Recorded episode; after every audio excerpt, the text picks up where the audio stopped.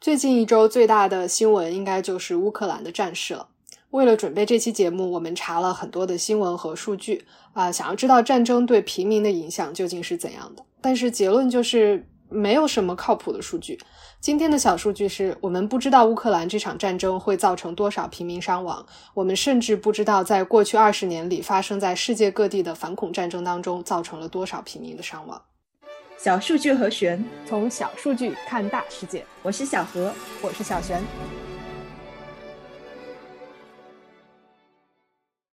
这期节目我们想要聚焦乌克兰的战事。其实，在准备这期节目之前呢，我也断断续续的看了一些国内国外的新闻。呃，那个时候其实心里没有特别大的波澜，觉得是我们可以从客观数据的角度做一些介绍。但是在收集资料的时候，我看到《纽约时报》的一个版面，它会发回乌克兰各地来自监控摄像头或者居民手机拍摄的这种实时画面。然后，当你看到自己就在喝着茶、码着字的同时，世界上某个地方的一栋公寓楼爆炸。了，这种心理冲击还是非常大的。是的，我在领英上面呢，就看到一些认识的朋友的朋友是乌克兰人，嗯，他们现在就是放弃了自己在其他国家的安逸的生活，决定回到乌克兰去参战。另外一方面呢，看到俄罗斯被各种各样的经济制裁，想到他们的人民当中呢，很多都是像我们一样在好好的当打工人和房奴，结果第二天睁开眼睛，发现自己干了这么多年都白干了。觉得哪里的人民都很窒息吧。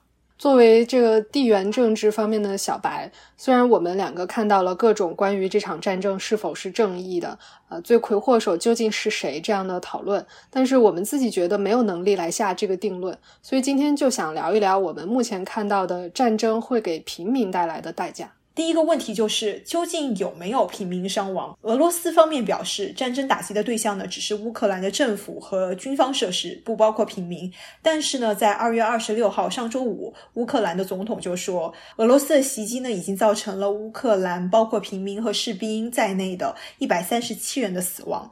在上周六的时候呢，乌克兰的卫生部长在社交媒体上发布了数据，称死亡人数已经上升到了将近两百人，其中呢包括三名儿童。除此之外呢，还有超过一千人受伤。有记者采访到位于乌克兰东北部。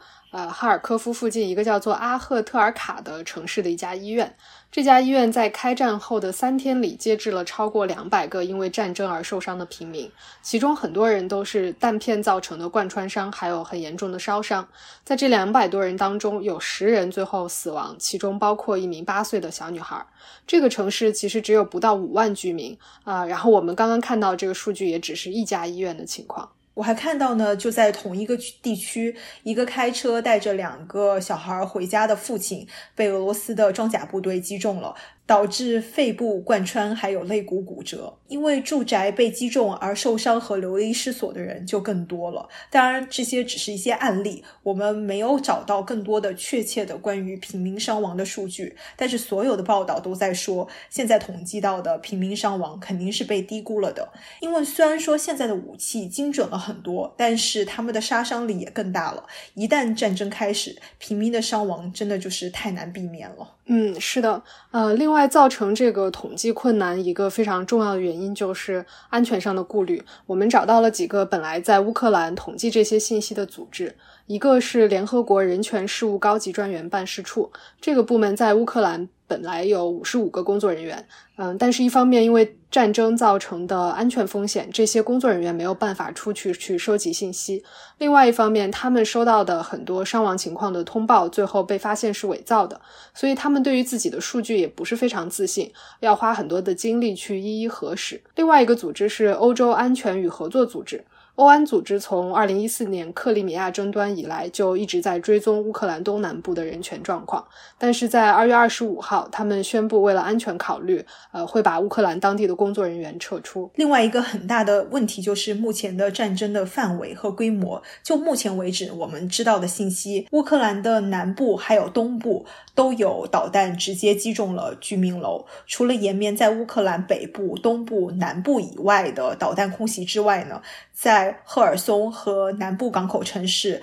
马里乌波尔都爆发了地面冲突。人权观察这个组织的发言人就说呢，因为战争在乌克兰全境多点同时爆发，他们的人力呢根本就无法跟上节奏来做统计。是的，可以想象这一项工作的困难程度。嗯，不过我们还是找到一些更长期一点的统计。联合国的数据显示，从一四年克里米亚冲突以来，乌克兰已经有超过五万人丧生。一百五十万人被迫离开家乡，成为逃亡的难民。这一次大规模开战以来，截止到三月一号，有接近六十万乌克兰平民逃离乌克兰，进入了其他的东欧国家。我们之所以纠结平民伤亡的统计，除了误伤其类以外呢，也是因为这是我们少数的普通人可以用来给霸权国家施压、反对战争的武器。国际人权法就规定，国家之间宣战必须要有充分正当的理由，任何针对平民的袭击都会造成战争罪。但是过去二十多年战争的实践当中，这项统计和相应的措施在官方基本上都是缺位的。比如说一九年，美国对阿阿阿富汗发动了多次的空袭，联合国统计这些空袭造成了五百四十六名平民的死亡，但是美国五角大楼的统计称只有九十八名平民死亡。美国军方有一个专门负责统计战争造成平民伤亡的部门，呃，在二零一九年呢，这个部门收到了五百多例造成平民伤亡的事件报告，但是呢，他们只深入。调查了其中的十四个案例，这是因为在一九年以前呢，这个部门只有十几名工作人员。一九年部门支出缩水，工作人员呢又被裁减到了只有四名。嗯，除了这些因素以外，还有一个更复杂的因素，就是信息的混乱，以及各方势力有意识的释放假消息。呃，就像刚才我们说的，联合国会收到一些虚假的伤亡报告，这就是现代战争的新战场——信息战。比如说这一次，在二月十五号。俄罗斯的国防部表示，他们会把驻扎在乌克兰周边的部队撤回俄罗斯。那现在看起来完全就是谎言。乌克兰的总统泽连斯基在推特上发布视频，号召民众保卫国家，向民众提供武器。但是同时又有传言说他本人已经离开了乌克兰。这些传言是否真实，我们也是没有办法核实。为了阻止俄罗斯的媒体宣传，应欧盟的要求，Facebook、TikTok，也就是抖音的海外版，还有 YouTube。都关停了俄罗斯的官媒今日俄罗斯和俄罗斯卫星通讯社的账号。谷歌和微软也在乌克兰境内下架了这两家媒体的 APP。在这种混乱信息的叠加之下，即使是身处其中的人，可能也很难掌握这个事件的全貌。现代的战争果然是全方位的战争，但是对于乌克兰的普通民众来说呢，这个信息可能还只是噩梦的开始。伊拉克战争从零三年开始。官方认证是持续到了二零一一年才结束。嗯，根据伊拉克方面的数据，常规战争的结束仅仅是带来了非常规战争的开始。从零三年到现在，有将近三十万的伊拉克人死于战争，其中有三分之二都是平民。今天的伊拉克平民还是生活在军方、恐怖组织、暴乱团伙的多重威胁之下，小规模的袭击不断。仅仅在去年，伊拉克有统计的死于此类型事件的就有三百六十多人，嗯，美国布朗大学有一个叫做“战争的成本”的研究团队，他们常年在收集统计美国所发动战争导致的代价。这个团队的数据显示，从九幺幺以来，美国发动的所谓的反恐战争，足迹涉及到了全球的八十五个国家，在阿富汗、巴基斯坦、伊拉克、叙利亚、也门、索马里等国家，直接造成了将近一百万人死亡。因为战争的这种长期连带效应，像是呃经济衰退、饥饿、医疗条件不足而死亡的平民是更加不计其数。在这些战乱国家，呃流离失所、成为难民的人口要接近四千万。所以，就算现在俄乌之间的战争可以速战速决，对于普通的乌克兰人来说，也很难预测未来的生活会走向何方。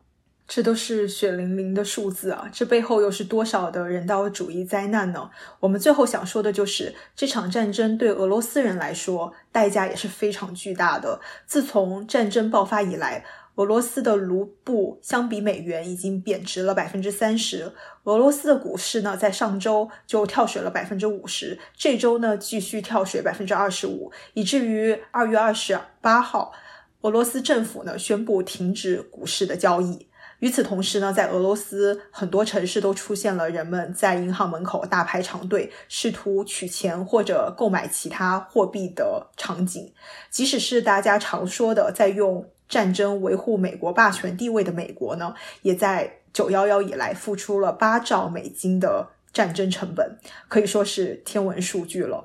嗯，对于世界上大多数国家的平民来说呢，发动战争和遭遇袭击恐怕都不是一件好事。是的，所以我们在这个收集数据的过程当中，真的也是，呃，非常抑郁了。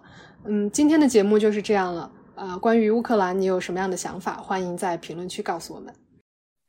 这就是今天的节目啦。小数据和弦每周四更新，不定期惊喜加更。欢迎留言告诉我们你想听的数据。See you。